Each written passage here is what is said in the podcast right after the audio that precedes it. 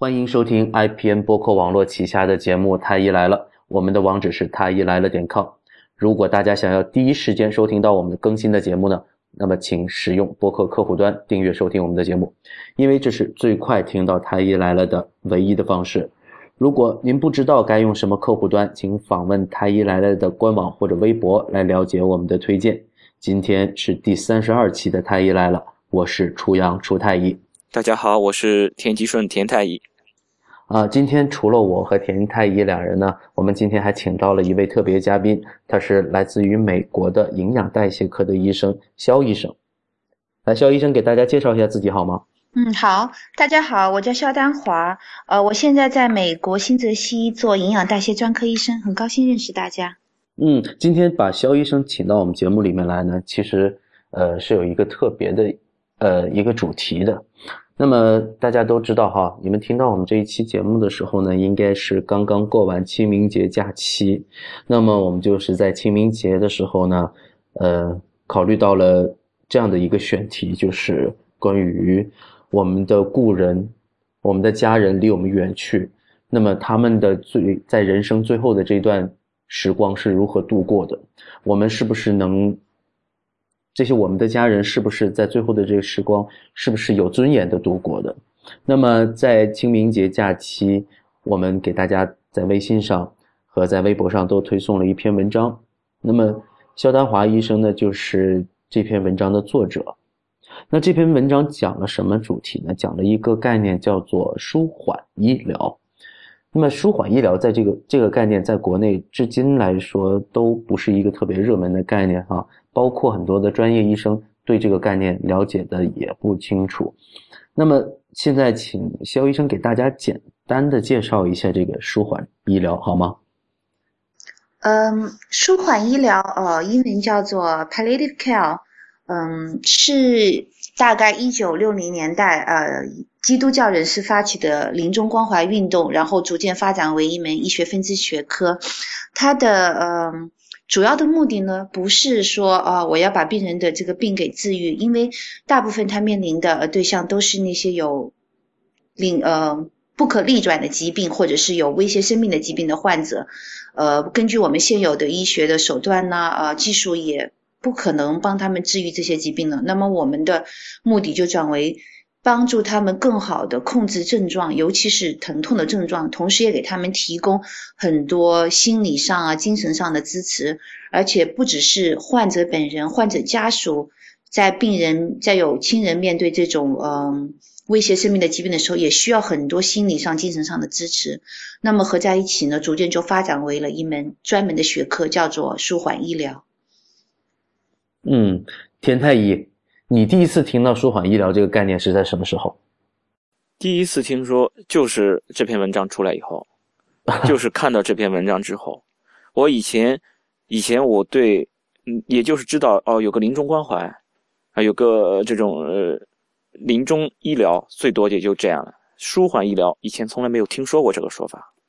啊，其实舒缓医疗这个 palliative 这个词在国内是有翻译的，但是我们习惯翻译成姑息。嗯，对，我也看到以前国内的文章，好多翻成姑息治疗，但是我觉得有点误解，就是姑息治疗会诱导大部分的民众以为啊，那我就是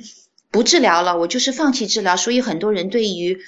呃舒缓医疗特别的抵触，很多尤其是普通大众啊，就特别。有人一提出舒缓医疗，甚至就是哦，那就等于不治了，那不等于跟把病人扔大街上一样吗？其实都是一种误解。舒缓医疗完全不是说我们不治疗，而是说我们把治疗的目的转变。对于那些根本不可能治愈的疾病，我们没必要再去做过多的干涉性的检查啦，来想着要治疗这个疾病，而是说。我们 focus 在病人，我让他不要那么痛苦，让他尽量的舒缓，让他同时给他很多很多的安慰和支持，这样子。所以我倾向于翻成舒缓医疗，不要再翻姑息治疗。而且我觉得最近我看到很多有关这方面的文章，包括呃台湾的啦、日本的啦，还有美国的，就是如果要翻译的话，已经不怎么有人再翻成姑息治疗了，都是翻成。要不叫缓和医疗，要不叫舒缓医疗。台湾翻成安宁疗护。嗯嗯，其实“姑息”这两个字听起来就是让人觉得很悲观的那么一个对，就是非一个常感觉，它带来这样的一个情绪对。非常负面的一个词，我觉得是，对，姑息是一种表达了一种无奈的情绪，对对就是说我们没有办法了，那么就是只能对症治疗吧，那么缓解症状，就是表达了是一种很被动的一个治疗的态度。嗯，对，而实际上，呃，在这个 palliative 这个词里面，似乎并没有这样的一个含义。对，呃，那么我们其实要做的这就 palliative care 的话，我们其实是一个很主动的去一个关怀，而并不是说被逼无奈选择退而求其次选择的一种治疗方案？对对，对，所以说你看我们国内就是已经落后到连它的相对应的这种翻译方式都没有。呃，真的是因为我，呃我是就一年前我曾经翻译过一篇文章，是那个《柳叶刀》研究中国肿瘤的一篇文章。当时就关于中国的这一部分，他们写了一万多字，我把它翻译过来，其中就提到了这个。然后我是理解的，因为我不知道有舒缓医疗这种这种医疗方式，有这个专专业我都不清楚，我就把它理解成就是一种姑息治疗，因为他也提到临终关怀、康复治疗等等这些都提到了。然后我的理解就是一种姑息治疗，因为姑息治疗我们在肿瘤学上是是有这么一种说法的，因为包括有这种比如根根治性的治疗，比如有姑息性的治疗，姑息性治疗其实姑息性治疗都包括姑息性的手术等等，也都是包括在内的，所以我就把它理解成了这么一种叫做姑息治疗。如果要这样的话，其实姑息治疗跟舒缓医疗其实是两码事，完全是两码事。对对对，其实这里面有一个，就是说我们讲的是这种呃治疗这种呃 treatment，是吧？还有一种就是我们这这这里面讲到这种 care，那这种所谓的治疗的话，那我们更加局限于所谓的这种医疗行为，而这种 care 不仅仅是一种医疗行为，而更多的是包括心理上的、呃精神上的这一些的安慰和呃一些所谓的抚慰这样子的一个意思。呃，肖医生，你我不知道我说的对不对？嗯，对，我觉得呃，如果把医学仅仅是理解为 treatment 是非常狭隘的，好像就只是治疗。其实医学从英文上来说就是 medical care、health care，所有的都是对病人的关心，对病人的 care。那么这个 care 有很多方面，有有医疗上的，也有心理上的、精神上的，也有护理上的，甚至包括对病人家属的 care，这都是属于我们嗯 care 的行列。所以说。呃，医学绝对不只是一门技术，而真的是一门与人相处、与照顾人的艺术。对对对，就是说，我们我们一直说治病嘛，我们好像医学的目标就是一个疾病，我们是在和和和疾病做斗争，其实不是这样的。我们医学面对的是一个生命，我我们是面对的是一个人，一个人的一个生命，所以说对这个生命，它出了问题，只是这个生命中的一部分。我们面对这个生命，我们是要给他治疗疾病。除了治疗疾病之外，这个生命还有其他的一些需求。我们作为一个医生，作为这种医学，我们都是要满足的。只要和这个生命相关的，就是说我们医学的目标是生命，而不是简单的一个疾病。只要跟生命相关的，我们都应该去想到去为他提供这些服务。对，之前我跟田太医曾经聊过，就是说我们在治疗的时候，我们看到的到底是一个机器，一个一个整个的一个躯体在这里，还是我们看到是一个活生生的人，是吧？那么我们是不是应该把我们自己的这个情绪和我们的对于人的一些人文关怀带带入到这个治疗里面来，是吧？这个这是我们曾经讨论过的一个议题。那在这时候呢，我想给大家提供一个案例哈，就是发生在我自己身上的。那么 我的爷爷在前几年去世了，呃，也算是寿终正寝吧，九十多岁离开了我们。那在他离开的这最后一段时间的话，呃，其实这个生活质量是非常低的，因为他有那个阿尔茨海默斯病，就是老年痴呆，然后另外呢，就是加上他身体还有其他的一些慢性的疾病，所以也蛮痛苦的哈。那么，在这个他的最后的一段时间里面，我们在家，我和我们的亲戚里面呢，有这样的一个一个争论，就是说，这一段时间到底是在家里面好，还是在医院里面好？那么。理论上，如果在医院里面能够提供像我们刚才这样的一种临终的关怀的话，那么是非常好的。那实际上在医院里也没有办法提供这样的一个关怀。那么我们回到家里，那按照中国老百姓的一个看法，就是最后说难听一点哈，死要死在家里面。那么，可是在家里面呢，家属又没有这样的一个意识去给提供给老年人一个在最后的一段时间里面能够提供一个全方位的这种 care，我们也没办法做到。所以，肖医生，你是怎么看待这件事情？到底是在应该是这个 care 发生在医院里，还是发生在家里面好？其实我是觉得，呃，不管在医院还是在家里，我们的目的都是要呃最大的来，嗯，怎么说，呃，保护病人的利益，所以要遵从病人和家属的意愿吧。不管在家里和在医院都可以进行舒缓医疗。嗯，如果比如说有些病人，嗯，他已经在医院里了，那么我们也知道他。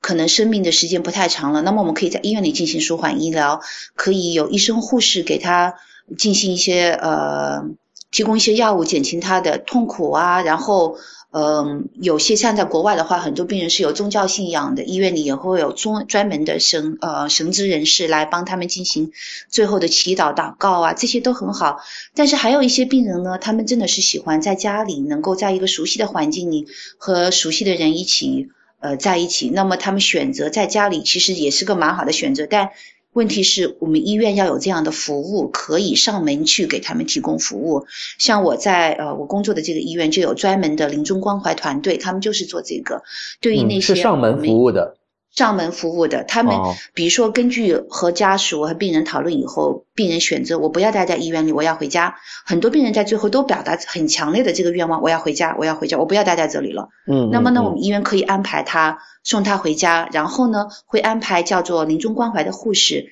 每个星期都上门去看到。那么病人回家呢，是同时带着一个临终关怀的小药箱回家的。那么这个药箱里呢？包括有他最后可能需要的一些药物，主要是一些镇痛类的药物，吗啡啊什么的。包括有氧气瓶，包括有一些特殊的一些东西。然后呢，这个护士会呃一个星期去上门看他一次。比如说病人有一些呼吸不好的症状啊，他会给他，比如说有呃有肺水肿啊什么，可能会给帮给你一支速尿，让你减轻一下症状。但是护士绝不会再给你抽血化验，绝不会再把你又送到医院去来回折腾。然后家里有任何事情，比如说特别有情况了，打电话，护士随时可以上门。我们就在家里，让你能够比较安详的，尽量少痛苦的度过最后一段时间。同时呢，医院给你提供所有的应该给的支持。那么跟自己像像你说的，你爷爷的例子，就是好多人。自己选择自己在家里，可是中国的大部分医院没有这样服务，那么就变成了 家属在家里好像就束手无策，不想折腾到医院，可是又想让他最后又不忍心看他那么痛苦，呃，而且还有一个社会压力嘛，就是别人可能会说啊，你儿女怎么这样子，老人生病了也不送他，其实这都是一种误解，其实家属是想让他减轻他的痛苦，为他着想的，所以我是觉得医院缺乏这方面的。服务也也造成了很多有这个舒缓医疗要求的病人和家属最后选择不这么做，而而是到医院去了。嗯，那你刚才提到的就是说这种舒缓医疗提供的这些服务，能不能具体再给我们讲一下？除了刚才讲讲到的小药箱和护士上门以外，还有没有其他的一些服务呢？这个其实我讲的这个舒缓药，这已经是到达临终关怀，就是说到你的病人。已经知道他的呃存活期不超过六个月了吧？我们这么做，其实舒缓医疗在很早很早就可以开始，在甚至在病人的早期阶段，比如说哈，我有一个癌症的病人，诊断为晚期晚期癌症了，我已经知道他有很多转移了。虽然他的预期的生命可能还有蛮长的，不止六个月，可能有一年两年，但是我从现在开始，呃，我们就会有舒缓医疗的团队会介入，会跟他说。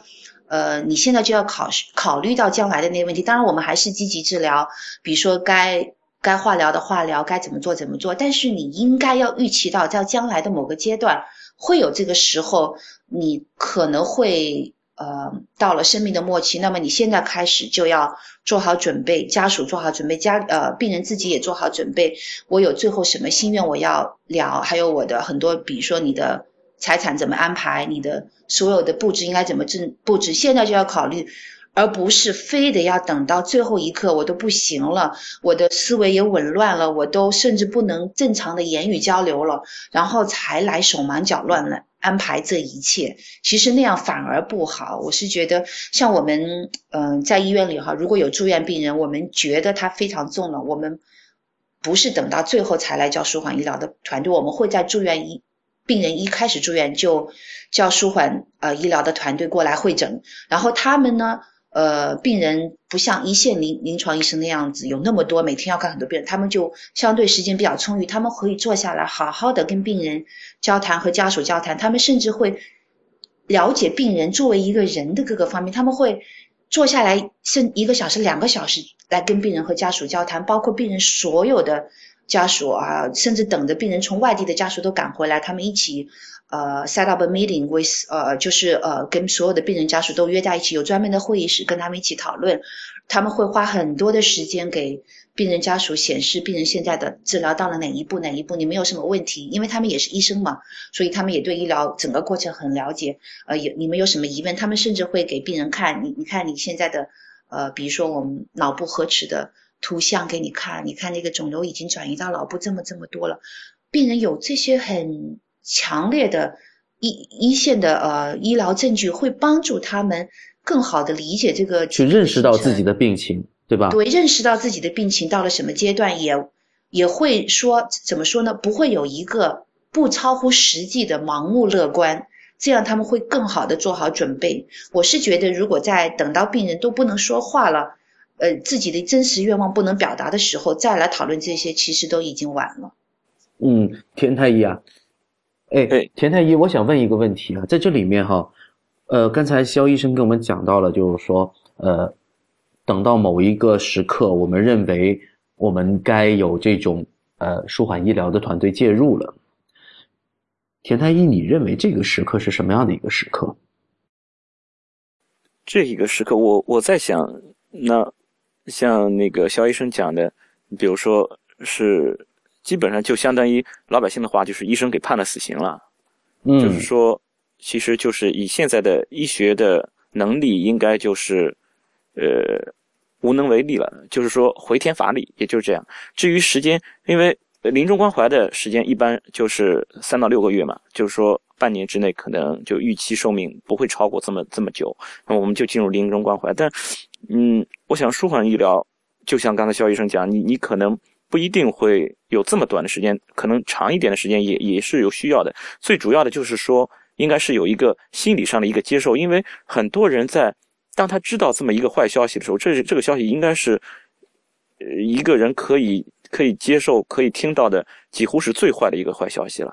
就是说你的生命将要完结，而且以现在的医学水平是无能为力了。这应该是一个人可以接受，应该是最差的一个消息。那么就是说，在一个人，包括他本人和他的家属，在接受这么一个坏消息的时候，他其实是本能的，是会有一系列的反应的。最开始可能他会很很抵触、很抗拒，他不相信的，对，很难接受。对，然后他会他会觉得，为什么是我？我我我是不是遭到什么报应？等等等，他会有很多这种抵触的情绪。为什么是我？或者他会觉得。呃，有有些事情会觉得很后悔啊，等等等等的，其实就是要要经历这么一个心理上一个调试。这种调试，你让一个人去既接既承受着这种，呃，躯体上的这种这种病痛，然后还要进行这种心理上的调试，确实是非常非常困难的。对，其实这里面还有另外的一个问题，就是说，呃，因为我们这个文章，这肖医生写的这篇文章，我们通过我们的微信号推送出去之后，有，呃，有我们的读者哈。在后台留言，他提到了一个问题，就是说，当他的父亲被确诊了晚期癌症的时候，他们的医生没有跟他们去很清晰的去交代这个病情，以至于作为一个家属，他也不知道该如何去跟这个老人去来沟通这件事情，是到底是全盘托出呢，还是就是嗯？有所隐瞒呢？对，就是刚才肖医生讲到，就是会有医生团队会很明确的告诉患者他现在所处的情况。但是在国内，我知道的情况是，可能很少，至少相当一部分人不是这样做的。而我我想国内很多的想法是，如果真的是这种情况，很多的是家属他们在考虑，我是不是要给病人说这个事情，或者是我要跟医生讨论一下，我以什么形式告诉他，我是不是要全都告诉他？就是说，这个时候的这种医患之间的这种信息是更加的不对等。你本来是其实信息已经是不对等了，现在信息更加不对等，是因为他们存在这种抵触的这种心心理在这里，然后医生又要又要考虑这些心理，包括家属，包括患者本人，他们又有这种心理在在里面，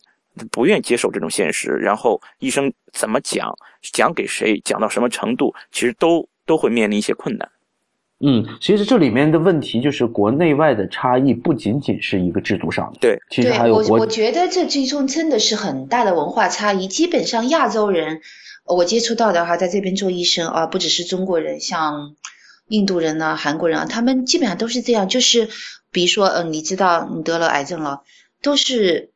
告诉家属，喜欢告诉家属，而而向病人隐瞒，然后家属来决定要告诉要不要告诉病人，要告诉病人多少。但是在美国这边呢，大部分西方人他们的观念是，病人对自己的病情拥有绝对的知情权和自主权。那么我们医生做医生，我们做的原则都是告诉病人，要不要告诉家属，由病人来决定。那个，所以这个先后顺序不一样，跟我们完全不一样。我们甚至在病人所有的病人，不只是说呃有这么重的病，哪怕就是一个小病，我们病人都要签一个文件，就是说如果有病情的任何情况，要直接告诉病人。如果要告诉别的人，必须是病人指定的家属。比如说，病人指定你只能告诉我的女儿，不能告诉儿子。那么我们一定在跟家属交谈之前，我们一定要确认。我交谈的这个人是病人指定的家属，因为因为有很多啊家庭啊伦理的关系啊，有些人跟病人亲啊，有些人不亲啊，有些人病人甚至没有亲属，他会指定说你告诉我的姐妹，或者说呃告诉我教会里的某个人作为我的健康代理人都可以，所以我们一一定是要遵从病人的心愿来告诉谁，而不是说呃像。国内一样的，我们瞒着病人，其实我觉得这样对病人特别不公平，尤其是如果呃患有不可治愈的疾病，生命时间不太长的时候，其实一个人他可能会想有好多好多事情都想要去做，你这样子瞒着他，反而让他最后的时光都是在医院里特别痛苦的度过，其实是特别特别不公平的。我自己是很早以前就想过，如果是我，千万不要向我隐瞒，一定要告诉我，因为我要来安排我自己最后的日子，我不要你来安排我最后的日子。对对对对对，我也是非常赞同这个观点。我我是有另外的想法，就是说，如果是个别现象的话，那么我就算了。如果要是真的像肖医生讲的，很多东方人，因为我是看过，因为我我以前是肿瘤学的，我也看过一些文献，不只是是像肖医生讲的，比如韩国、中国、印度，还有一些，因为我看过一篇文章，是那个伊斯兰国家。发出来的一篇英文文章，他也在研究了他们伊斯兰国家的一些情况，好像是跟中国的情况，就跟东方国家，他觉得也是很相似的，就是在这个病情告知这方面，好像，嗯，就是一方面是，呃，病人的消极情绪会会比较强，就是在他们伊斯兰国家。他们也是有过这种这种统计问卷的。他们认为，这种病人心理，就当他们知道这种呃比较不好的这种就坏消息的时候，他们的消极情绪，包括这种呃那个叫那个宿命论的这种情绪等等的，呃会会很强，而且就是说他们本人可能更加拒绝接受这种消息。所以说，很多人会选择通过家属这种。呃，曲线救国形式吧，就是说比较间接的方式来告诉患者，就是说如果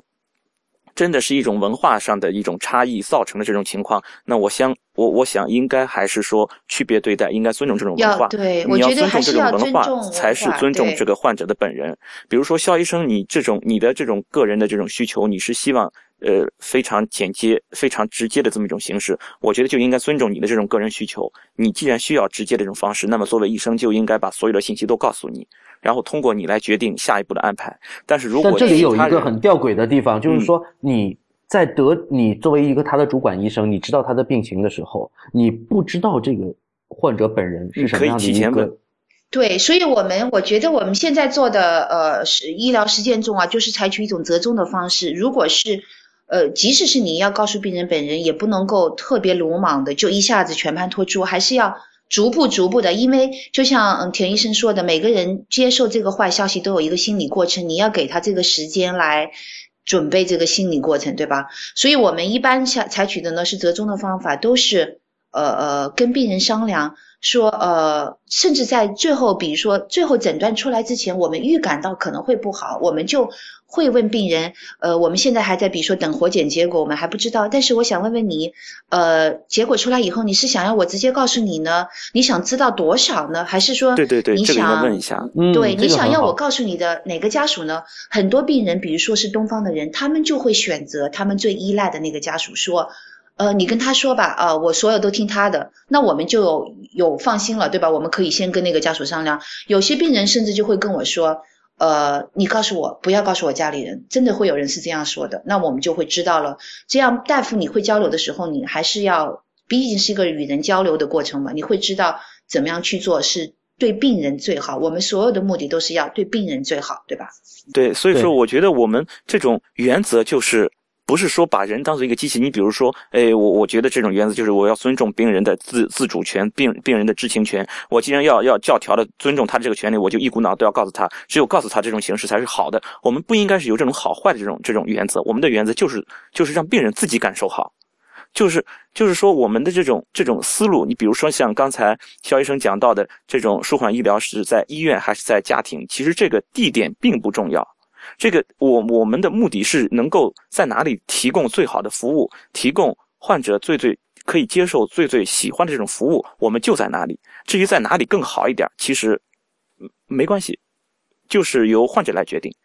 就是这是这这种在这种原则下，我们来选择我们的一些方式。我们大的原则应该是从患者自己的这种感受、自己的这种满足性，从这里来来。来来来判断，我们应该选择哪一种方式？对，刚才我们谈到的都是一些告知的方式。那我们的告知的方式的话，呃，国内往往是这样，至少我自己是这样选择的，就是说，呃，比如说我得到了一个坏消息，比如说这个活检的结果，或者说是这个病理结果回来了，那么我可能会叫叫其他的家属，然后让他们家属坐下来开一个会，然后我我告知他们所有的家属这样的一个消息，然后我希望他们能告诉我。最后，我是通过谁把这个消坏消息告诉病人本人？是他们自己去告知，还是我作为我他的主管医生来告知？或者说是我们共同的隐瞒？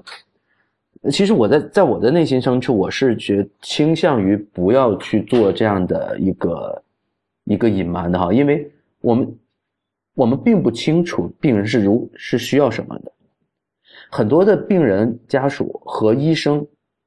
是预设了一个立场，就认为病人不应该知道。那比如说，假如说这个病人是肖医生，其实他心里是很想知道。其实，其实我们瞒不住的，病人都能猜到，只是说大家双方都不说破而已。真的是好多好多都是这样子。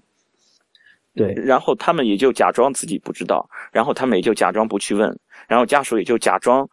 假装他不知道，病人也不知道，其实大家都在假装。对，其实这样也不好，就是很多事情你不能。开诚布公的说出来，真的病人很多事情他想处理的一些事情，他就不能够呃真的去做，嗯，那对，那么在这个里面哈，我们经常刚才讲到的这种临终关怀和这种舒缓治疗，在这个治疗的过程中，我想到了一种场景，比如说他突然间出现了一些，比如说窒息，或者说是呃心脏的异常的搏动。那么，这个在他身边的护士发现了他这种情况，那这个时候，我们这个舒缓治疗的团队是如何去面对这样的一个意外情况？如果呃，在这之前，呃，病人没有就就是说，比如说出现这种情况，我应该怎么做？有过任何的我们叫做生前预嘱的话，那么医疗团队是责无旁贷的，一定要积极抢救。但是我们在医院里，其实呃。要尽量避免这种情况的发生，所以这其实也是考验你医生的呃作用，你有多少的预见性？对于一个病人进来，呃，尤其是如果有不可治愈的疾病，病人进来的时候，我们一般会很早期就叫医疗缓和医疗团队的人来介入，然后他们会跟病人和家属在病人丧失语言能力、丧失思考能力和行为能力之前，就会跟他讨讨谈到这个问题，说如果将来有什么事情发生了，比如说心脏突然停止跳动了，或者突然呼吸困难了，你想要怎么做？你是希望我们进行胸外按压呢，还是说希望我们气管插管呢，还是说你不想要？然后因将来如果有种情况，嗯，你还能心跳、呼吸都还有，可是你。已经丧失了意识，你不能自己吃饭了。你需要我们对你进行胃肠道营养吗？或者就是下胃管啦，或者就是进行鼻饲这些吗？这些其实，在我们的舒缓医疗团团队，就是他们非常非常重要的一个内容。我们在医院里有一个统一的 form，叫做 DNR form，就是 Do not resuscitate。嗯，说很多病人他们会，即使是我们到了最后一步情况，我们还不知道哈。但是在这一步，你先告诉我。如果那种情况发生，你想不想我们进行这种有创性的这种抢救治疗？救助对这种救助，所以很多病人会有这样一个 form，统一医院都有，都会放在病历里。那么如果这种情况发生的时候，任何值班的大夫在，他只要翻开病历，就会看到有这一页，很醒目的，他就会知道我应该怎么抢救。我是要不管什么样的东西都上呢，还是说我需要给家属打个电话？呃，尊重病人的意愿，我不插管，我尽量给一些别的药减缓他的症状，然后赶紧把主管大夫啊、家属啊都叫过来，这样子。所以我是觉得，什么事情做在前面，总比事到临头的时候再来手忙脚乱的来决定会要好得多。好得多，对对。但 DNR 这个这个 form 这个表格在国内的病例里是至少在我所工作的医院里面是没有。对，我们医院我我实习的医院，对我现在的医院都没有这个表格。是，其实刚才听听肖医生讲完，我觉得有这个有这个表格，对于我指导我们的工作和抢救非常方便。对，因为这个病人是签署了这样的一个协议，对，我们只要按照病人的意愿去做就可以了。可是因为我们现在没有这样的一个表格，所以在我们抢救和救助的时候，我们会陷入到一个困境，就是到底我们。是应该抢救还是不抢救？到底是哪一个才是对病人最好？对，而且这个时候就会产生很多伦理的问题，比如说，呃，没有这个表格，而且病人这个时候多半已经昏迷了，他不能自己表达自己的意愿了。那么我们大夫呢，把什么手段都上了以后，比如说家属来了，家属有两边不同的意见，有一个说，啊，我们不要上呼吸机了，我们测管子吧；另一边说不行不行，我们得一直得弄，一直得弄。这样时候就把大夫陷入了一个。很为难的境地，我应该怎么做？我我已经上了管子，我再把所有人都会觉得特别心里不好受，对不对？对我们是这样，就是入院以后都会让患者，可能这种比较重的这种这种患者，我们都会让他签一个授权书，就是一个授权自己的一个家属就一个，然后到时候如对就一个家属，到时候如果有什么情况的话，我们可能。就是找这一个家属，我们来征求他的意见，其实就相当于让让这个家属来来决定这个这个病人的以后的情况了。对，这其实其实你提你说到的这个，就好像是真的是像。呃，国外的生前预嘱的内容了，就是包括两部分，一个是指定健康代理人，谁在我最后的呃，我不能清楚表达自己意愿的时候，来代表我的利益替我说话。对对对，这个对，这个是非常非常重要。第二个呢，就是说我我自己先写清楚了，我在最后的时候，我需不需要气管插管，需不需要胸外按压，这些有创新的这些这些具体的东西，我们是没有这么一个表格，但是就是我们这种授权。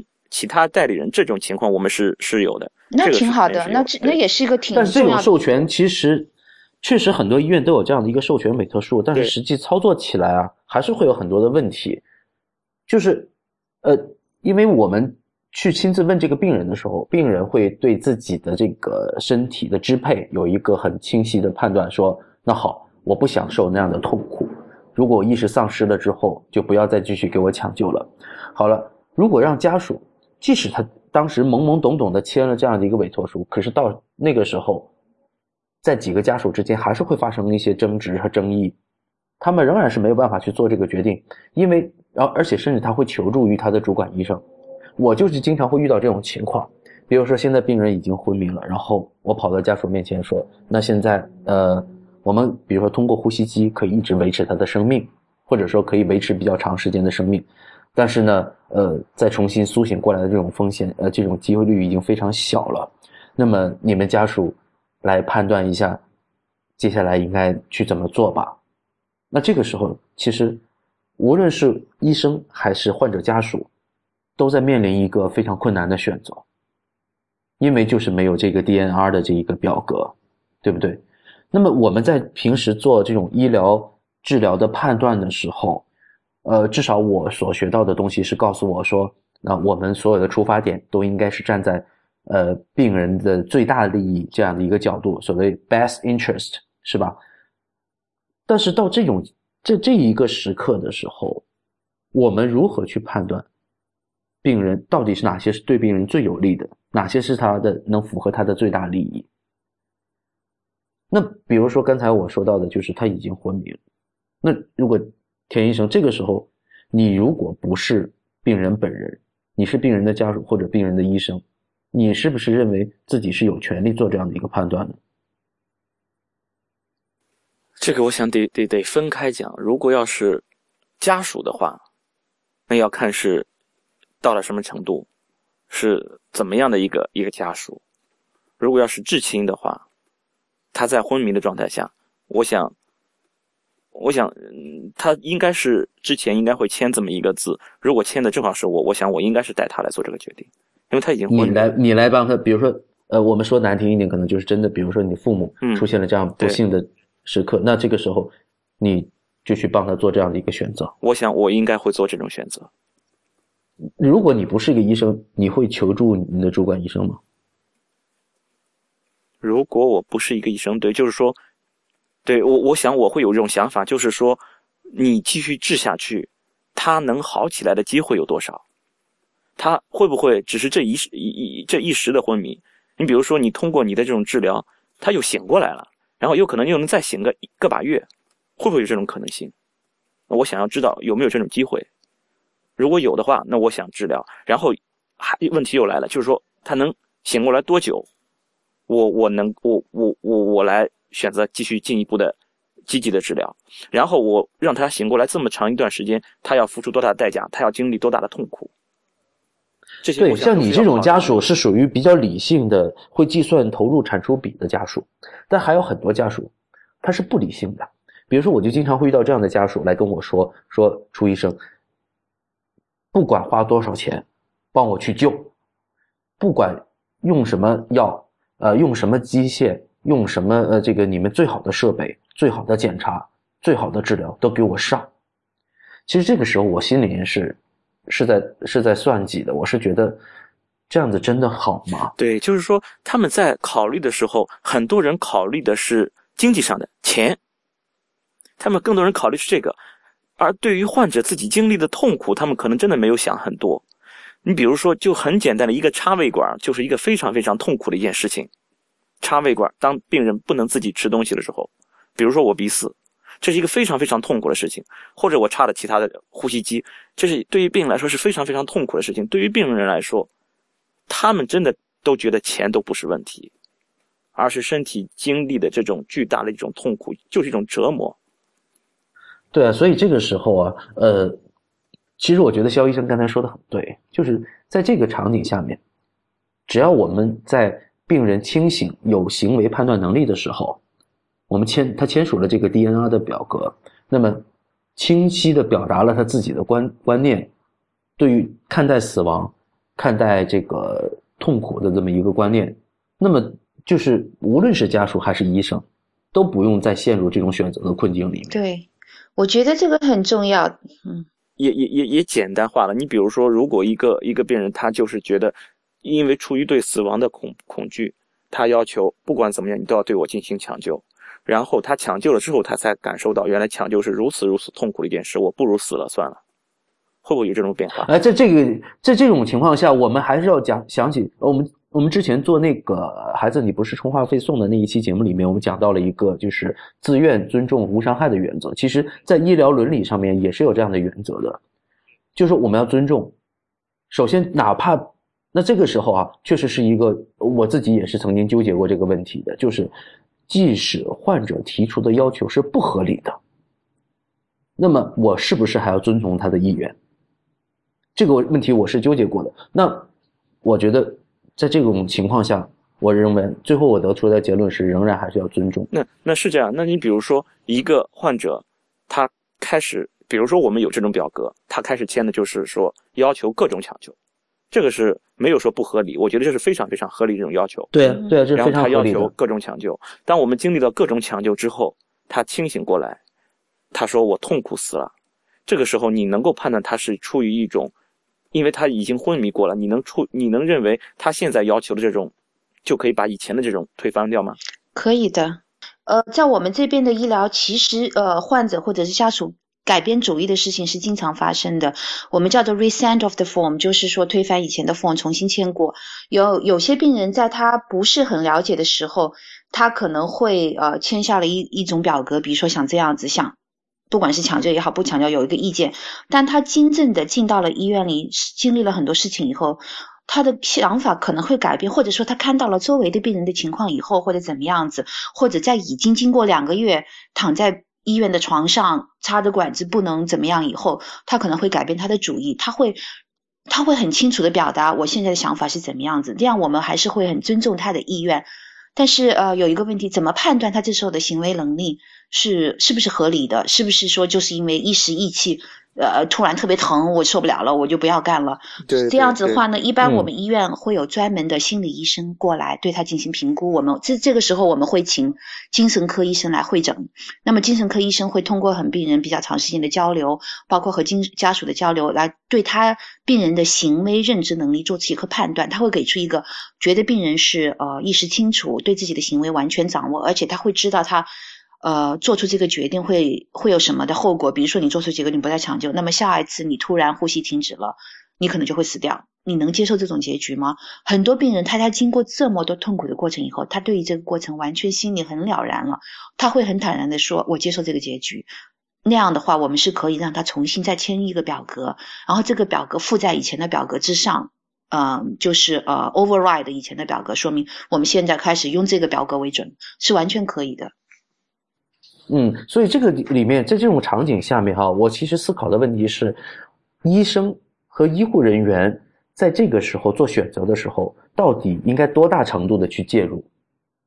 到底是我们应该是更多的让病人自己去选择，还是这医生去介入，去帮他去引导他去选择某一种方式？我觉得病呃呃医生可以引导的。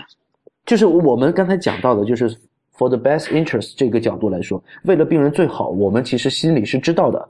怎么样才是病对于病人最好。可是，那么我们又讲到了我们的原则是要尊重病人的意愿。那么，所以说，呃，就是说，在这个在这个选择的过程中，我是倾向于说，呃，作为一个专业人士，应该更冷静、更抽离。而不是说带太多的个人感情进去，呃，把他想象成自己的家人。那么这里面还是确实是有一点点矛盾的地方哈。我们一方面要关怀这个个体，那么把他想象自己的家人来去关怀他，为他想，为他着想，去想到什么才是他的最好的利益，帮他做出选择。但另外一方面，我们又是一个专业人士，我们不应该带有更多的个人情感投入在里面。所以这里面这个矛盾，我不知道二位是怎么去去去调和。我我是这样想，就是说，其实专业的东西，仅仅就是仅仅专业的东西，其实是非常非常简单的。在医学上，医学专业的东西其实是很简单的，比如说就是一些简单的一些数据，你用了这个治疗，你可以延长多少时间，你的比如说几个几多长时间的生存率是多少，这些数据都是非常非常简单，因为非常易得的。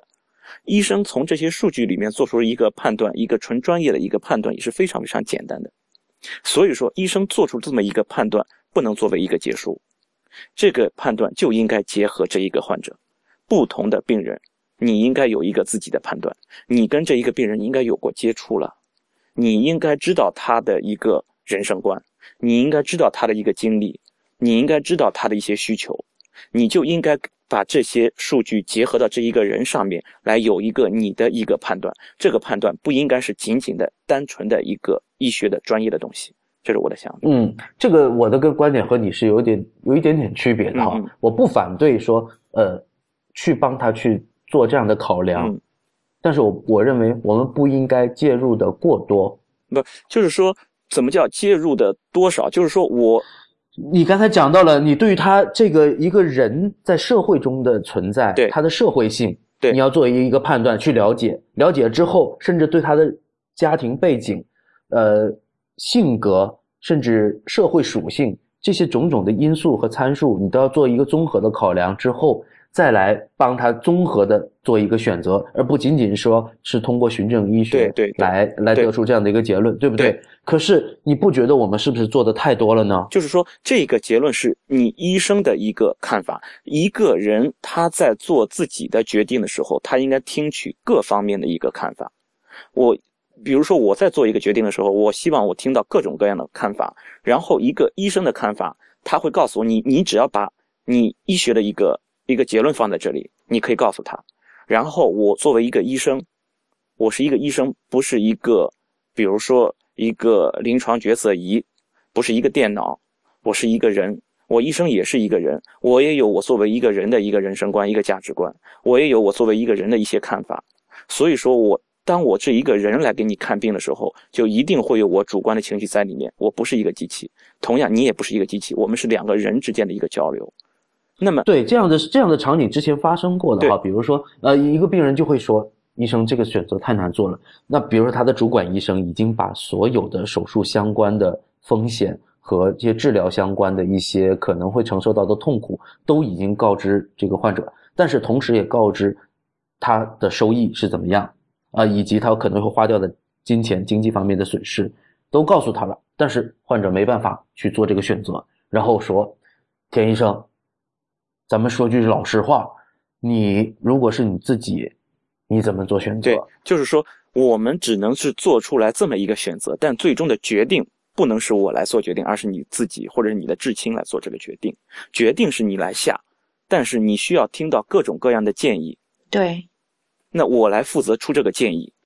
对，肖肖医生，其实其实我们现在其实并没有说特别大的争呃分歧哈。其实我们只是在讨论这个事情。那我很想知道，肖医生，你在这方面的一个看法是，你应不应该作为一个医生，应不应该？给出特别清晰的一个立场的判断和建议呢？我觉得我比较同意田医生的观点，就是说，作为一个医生，嗯，你跟病人其实信息是不对称的，你们的专业知识完全不在一个等级上。我作为医生，我有更多我自己的判断，我会比病人了解的更清楚，对于某种治疗方式的好处和益呃和弊处什么样子的，我会每一条都会跟病人讲得很清楚。决定是由病人来做，但是病人他是从一无所知到能够做出决定，他中间的了解这个知识的过程叫做 informed consent，就是说，呃，你你给他这些 information，其实是有你的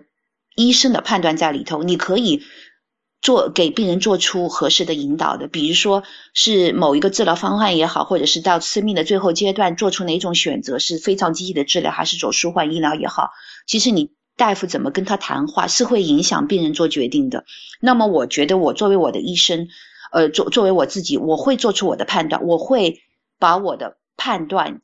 跟病人在谈话的时候加入到里头去，告诉他，如果是我，我认为最好的方法法是什么？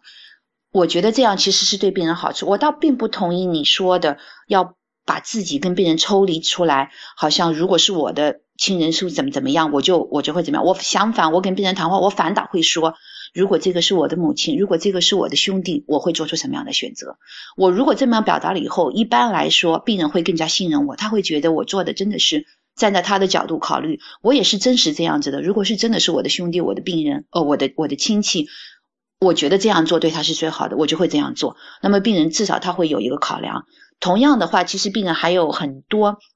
会有一个纠结的过程，我觉得大夫确实是一定要给他们时间。这很多事情不是一次谈话就能就能达成的，而是要很多很多次的谈话，告诉他们，尤其是在临终关怀和舒缓医疗这一边这一块儿，要很多次的谈话，慢慢的他会。接受你这个概念，比如说我们很多病人也是在美国也一样，很多家属病人都不能理解，都非常要求积极的治疗。我们眼见的特别痛苦，那样我们每个医生去跟他谈话，如果医生的观点都是一致的，临终呃就是呃舒缓医疗团队的人是这么说，主管的医生是这么说，呼吸科的医生也这么说，心脏科的医生也这么说，每个医生给病人传达的都是同样的信息，那么慢慢慢慢的他就会接受这个观念，哦，原来其实。还有更好的解决方法，不一定是说一定要让他带着呼吸机、带着呃胃管生活下去是最好的选择。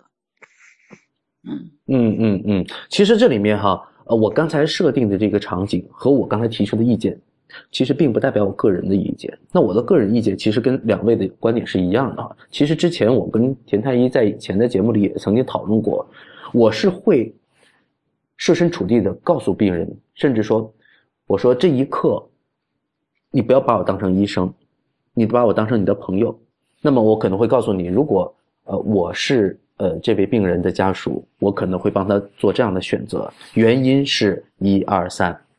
但这一刻，但是这里面我为什么要刚才讲到我们要把它抽离出去？这是代表了国内的一部分的医生的观点，他的出发点，我希望呃我们我们三个人，我想都已经明白是为什么，但是我们的听众可能还不太明白。其实这里面涉及到一个医生的自我保护意识的问题。对我自己也正想说这一点，就是因为国内呃呃不可否认的，就是医患矛盾特别尖锐，很多医生在医疗处理上不得不特别的小心，然后所以在给病人的建议的时候，很多的时候可能就是更加的是一个中立或者说中庸的原则，就是最后的决定由由病人家属啊病人自己来做，是不敢，病人不敢，对医生不敢。给出特别明确的建议，或者不敢，就像你说的介入太多。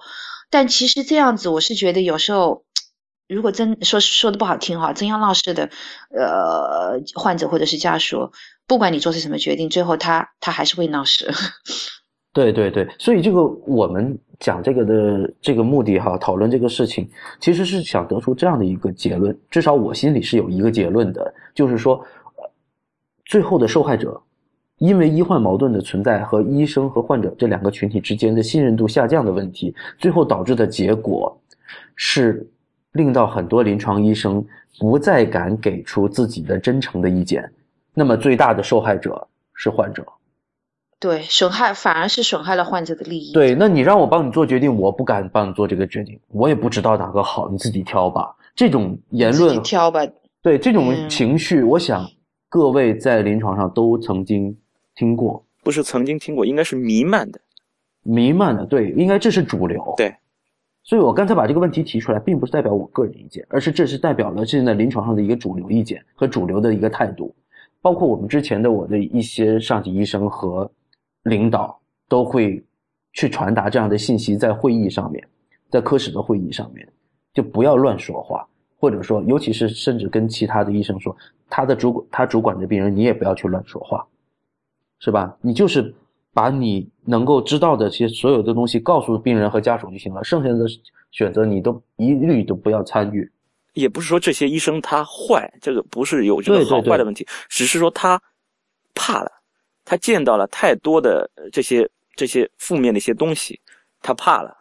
可能最开始他也不是这样。对，肖医生，那你看，我们现在谈论的是国内的一个情况，就是说医生现在。在病，哪怕在病人在临终的时候遇到了一个这种 tough decision 的时候，呃，这种决定怎么去选择？呃，那在美国，那这些医生他为什么，在你看来是不是更多的医生会勇于去给出自己很清晰的观点呢？那为什么会这样呢？我是觉得，嗯，你要说起来，为什么第一条肯定是法治了，在在。美国，你如果有非常清晰的法治来保护医生，呃，我真的在美国从来没碰到过什么所谓医闹啊或者什么事情。如果患者或者是家属对医疗的结果不满意，可以通过呃医疗的，就是正确的法律途径，嗯，去寻求，而且呢，也可以呃在求医的过程中有 second opinion，就是你对这个医生的治疗方法有疑惑不满意，你可以要求有另外一个医生。来解决这样，呃，而且这种这部分医疗费用，保险公司也是给报的。那么至少来说，对于患者他会更心里更放心一点，对不对？第二个呢，我觉得是，呃，其实所有的医患矛盾，百分之九十是交流的问题，并不是医术的问题。我见过很多，就是呃，医术并不是特别特别好，或者换句话说，医疗。并不是做到 one hundred percent 的是正确，而是中间可能会有一些小差错呀，可能也许能做一个什么做得更好。但是你只要大夫，呃，做到了跟病人和家属充分的沟通交流，让他们理解了，呃，是什么什么地方有可能有错误，什么地方做的不好，你要尽量弥补了。一般来说，患者和家属他们是不会去告你的，他们会理解。但是相反，我见过一些呃呃手术也特别好啊，各方面做的特别好。可是你如果对病人和家属的态度特别粗鲁，他们一定会告你的，不管你是结果会怎么样，他们会逮住一点小差错，他们就揪住不放。但是所有的医生，你想，你从医这么多年，见过成千上万个 case，你怎么可能连一点小错都没出过呢？对不对？所以我觉得最最重要的第一条还是法治，如果有法律来保护，没有人敢胡闹。第二条，不管怎么样，医生如果对病人具有人文关怀的精神，你注重和病人的沟通，会。减低百分之九十的医患矛盾的发生。对对，嗯，非常嗯嗯嗯，对对对。那这里面哈，我们今天一直都在讲这个舒缓医疗。那么，其实，在舒缓医疗和临终关怀，这是两个单词。那么，我想肖医生给大家讲一讲，这个所谓的舒缓医疗和临终关怀到底有没有区别，还是其实就是一个意思？呃，我我只能说区别可能很小吧。呃，舒缓医疗是一个更大一点的概念，就像我说的，呃，不一定是在病人只有不到六个月的生命的时候发生，可以在比较早期，呃，一点，比如说在，呃，癌症患者他已经刚刚被确认有具有癌症，尤其是比如说具有已经转移的癌症的时候，就开始。我们开始可以实行，可以有专门的团队跟他讨论。那么我们这时候对他的治疗呢，也不一定是根治性的治疗，而是说是叫做舒缓治疗。比如说，嗯，他有一个试管癌，已经没法手术了，已经转移的哪都是。那么我们还是可以给他进行治疗，比如说做化疗，让他的呃做呃 radiation therapy 做放疗，让他的肿瘤稍微小一点，这样不至于让他吞咽困难，连吃饭都吃不了。或者我换一个。放一个支架进去，让他呃不至于梗阻症状那么明显，这些都属于治疗的措施，也可以属于舒缓医疗的治疗措施。但是呢，并不是治愈这个癌症，我们根本就没有针对这个癌症本身进行根治性的测试，这种都可以叫舒缓医疗。而临终关怀呢，是更加靠近生命的终结阶段，我预估到这个病人。生命不会超过六个月了。大部分这些病人呢，已经经过了很多次这样的治疗，已经经过了很多次出院、入院、出院、入院的折腾。然后医生很多，他的主管医生，包括病人或者自己家属自己都意识到，这已经来日不多了。那个时候，可能就更专注于在临终关怀了。那么，连那种有创性的治疗或者是检查，我们都不再进行了。我们相反，只是说给一些药物，给一些。呃，比如氧气啦，什么这些东西，嗯，舒缓他的症状为主了。那个时候就叫做呃临终关怀 （hospice），就更加针对性的一点是到生命末期的一种嗯关怀和治疗措施了。呃，我还有一点我要我要说明一下，既然谈到这个概念问题，就是舒缓医疗和临终关怀，我们之前一直没有提到安乐死，我想。明确的说明，舒缓医疗、临终关怀和安乐死绝对不是一回事。安乐死是在医生的帮助下加快病人的死亡，或者说是医生提前结束他的生命。对，医生主动用药物主动来结束病人的生命，多半都是在啊病人自己提出这个要求以后，也就是说是医生辅助病人进行自杀。这个概念就比舒缓医疗要不知道。说怎么说呢？激进很多，对，激进非常非常多。所以我觉得舒缓医疗基本上在美国，在西方社会已经广泛承受。舒缓医疗的目的是减轻疼痛和其他症状，既不加速也不拖延你的死亡过程。而安乐死是主动的去提前结束你的生命。所以安乐死这个概念，我觉得很多人，包括西方社会都是不能接受的。在美国，大部分州。如果你要实行安乐死，都是属于违法的，医生会要被抓起来判刑的。所以我觉得，呃，在中国，我们呃要谈论到，如果要谈论安乐死，还是一个太太太激进的概念。我觉得还不如更强调人文关怀和舒缓医疗来的更实际，也更加 practical 一点。嗯嗯嗯，其实关于安安乐死是一个非常有争议的一件事情哈，无论是在法律上、在伦理上、在医学上，都是一件非常有争议的事情。我们到现在。凭我们几个人的能力，可能也没办法去做出一个特别清晰的一个结论，所以我们干脆在这期节目里面，我们不做去特别深入的探讨。那么我们，但是我们可以知道一点，就是我们讲的舒缓医疗绝对不是安乐死，我们没有想过要加速或者是拖延死亡。这一点，希望我们的听众能知道得到这个信息就可以了。那么刚才这个肖医生给大家讲过这个关于舒缓医疗，那么在这里我给大家读一下哈，关于舒缓医疗它是有一个有一套原则的。那么这里这些原则包括：第一，维护生命，把濒死认作一个正常的过程；第二，不加速也不拖延死亡；第三，减轻疼痛和其他痛苦的症状；第四，为病人提供身体上、心理上、社会上。和精神上的支持，直到他们去世。第五，在患者重病及去世期间，为家属提供哀伤抚慰和其他帮助。那么这些是舒缓医疗的一些原则哈。那么这里面其中有一条我特别有兴趣去探讨的，就是减轻疼痛和其他痛苦症状。田医生，田太医，关于这个镇痛啊，尤其是这个。很多就是临终的病人啊，很多很大的一个比例都是这种癌肿的病人。那我也知道你是一个搞肿瘤科出身的医生哈。那么在这种减轻疼痛方面，你认为我们我们国内哈做得好不好？减轻疼痛方面，我觉得那我以前其实我们在节目里面也说过一些相关的内容，就是我们在就是医院里面其实很很多程度上对于患者的疼痛的程。重视程度是很很低的，嗯，因为觉得你已经到了最生命的最末期了，这种痛苦是就好像是天经地义一样。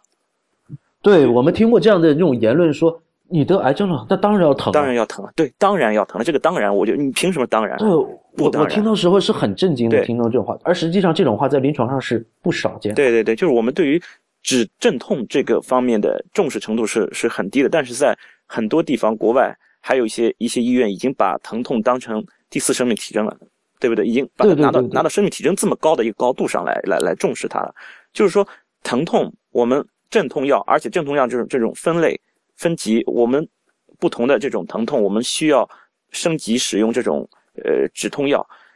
其实我们在这个方面的这些止痛的镇痛的这个管理上，其实我觉得我们国内至少不够重视。还一个问题呢，就是说。患者自己上面，他们就是应该也不能说是患者吧，就是家属，他们也对这方面的这种重视也重视程度也没有很高，其实也没有很高。有时候他们会觉得还还在考虑一些副作用的问题啊，对对对，就你在用情况非常对用上镇痛药，你比如说我用上了这种阿片类的这种镇痛药，其实就是一些就是毒品嘛，就老百姓知道就是些毒品，但是毒品是有镇痛效果的。对他考虑还还在考虑说会不会上瘾啊这样的对对对对对，很多家属会有这种哎毒品啊，你你在给我家人用毒品，这个毒品很可怕，因为他们都知道毒品是不好的东西，这个大家都是知道的。但是你在用到医疗上的这个剂量，其实是是在控制范围之内的。那可不可以改一个说法，不要跟他们说是就要纠正民众的错误观念？我不是给他用毒品，我是给他在用药品药物。但他会知道用了什么药，他会知道。对你比如吗啡，吗啡我知道是毒品。对不对？你你在给他用吗啡，这个很可怕的一件事情，在他们看来，因为他们知道毒品对人是身体是有伤害的，这个他们是。你一跟他讲是阿片类的，说啊这是鸦片啊。对对，就是你你用了吗啡，他们知道毒品是对身体有伤害的，那么他们会觉得你用了这个药到底是在给他镇痛，我我我疼痛我可以忍，但是你是不是用了这个药以后会不会把我的疾病更加加重了？他们会这种担心呀。对，会有这样的误解。本身医生是为了减轻他的症状，也就是减轻疼痛的。对啊，但实际上，病人及和及病人家属可能误解为加速他的死亡。对，加加重了我的疾病，他们会觉得，哎，干脆吧，我这点疼我就忍一忍吧，不要让我的疾病更重了。其实不是这样的。对，这个跟国情是有一定的关系的。但是另外一方面就是说，呃，我们曾经讨论过哈，就是就是刚才田太医也讲到，就是。国内的很多的医务工作者对于疼痛这个重视程度不够。那我讲到，呃，我有一个朋友就是在西南地区做肿瘤科医生的，然后他曾经，呃，对比过上海的一个问卷调查和一个西南地区的一个问卷调查，发觉，在呃上海，那么医生普遍对这个癌痛的三阶梯的一个镇痛方案。是了解度比较高的，而在这个西南的省份，这个乡镇医院里面，医生对这个癌痛的三阶梯治疗方案就知晓度就非常的低，所以这从这个角度可以看得出来，这个舒缓医疗在国内的这个整个推行的力度还是还是欠满意的哈。那么，因为在大城市或者是在一些先进的教学医院里面，呃，一些医生已经很快的得跟国际同步，或者说已经了解到了一些这方面的比较新的观念。可是，在一些基层的医院里面，很多的这样的基层的医生，他们的观念还仍然停留在一个就是比较基础的一个层面。还没有上升到一个所谓人文人文关怀的这么一个层面，所以以至于他对于这种减缓临终病人的疼痛，对于他人生最后的日子的生活质量影响，对于这一点重视不够，以至于这个整个舒缓医疗在中国的推进也是遇到了一些的障碍。我觉得其实。呃，国内现在还是在不断的越来越进步了吧？像以前这个概念基本上就没有，现在慢慢的也能看到很多的这方面的文章了。还有至少在一些大城市的大医院也已经开始做了。我知道在北京协和医院也已经有了，他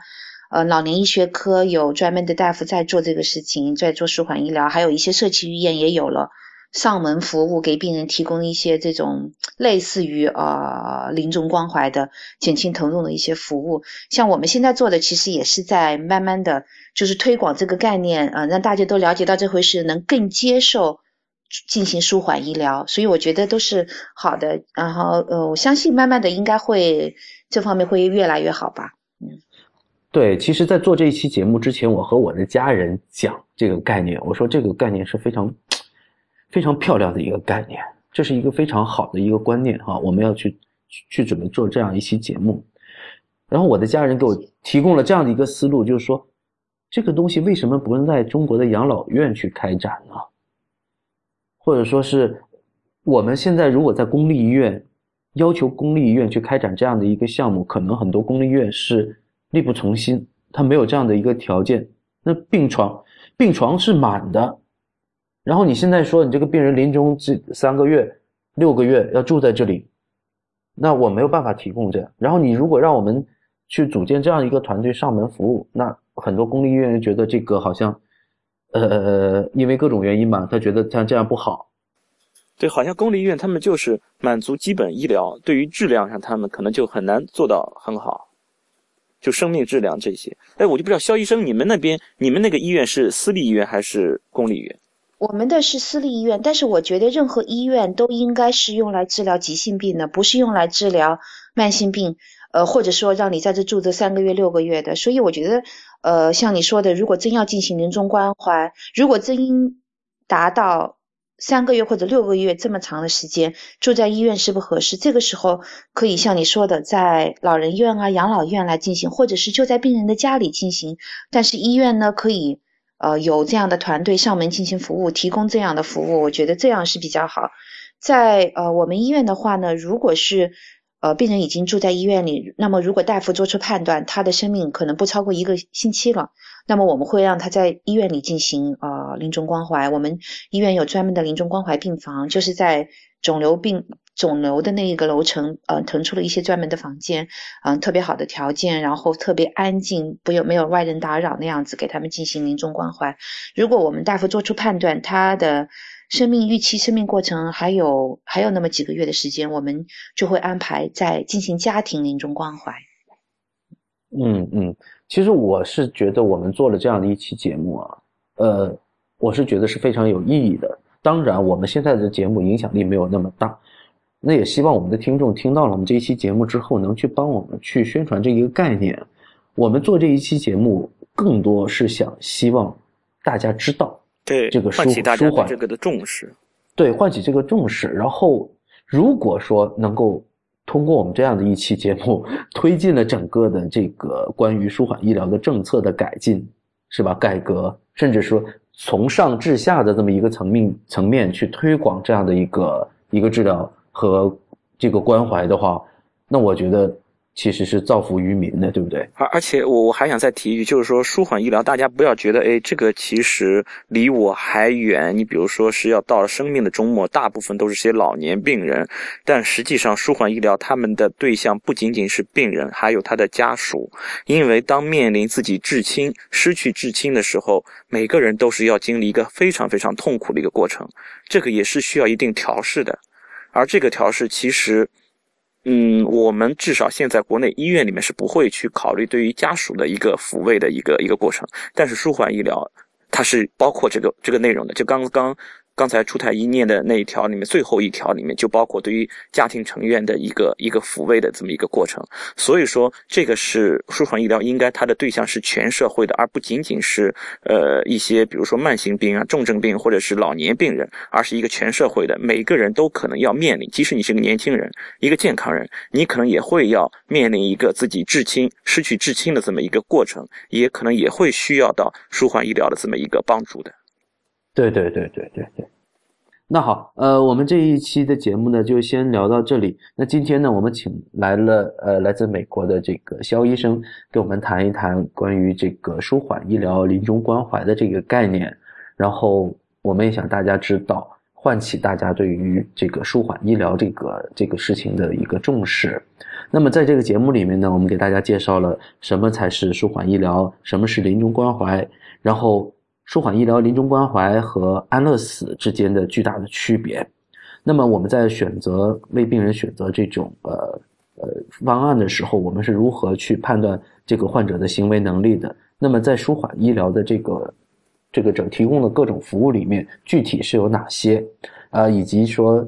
这个我们国内目前关于舒缓医疗开展的一个现状哈。那么我们今天的节目呢，就先到这里。谢谢大家收听太医来了的网址呢是太医来了点 com，也欢迎大家在社交网络关注太医来了。我们在新浪微博呢叫太医来了，在 Twitter 和微信呢都是叫太医来了的全拼。同时也欢迎大家收听 IPN 博客网络旗下的另外六档节目：IT 公论、未知道、内核恐慌、流行通信、High Story 以及无次元。那么本期节目先到这里，我是初阳初太医，拜拜，拜拜。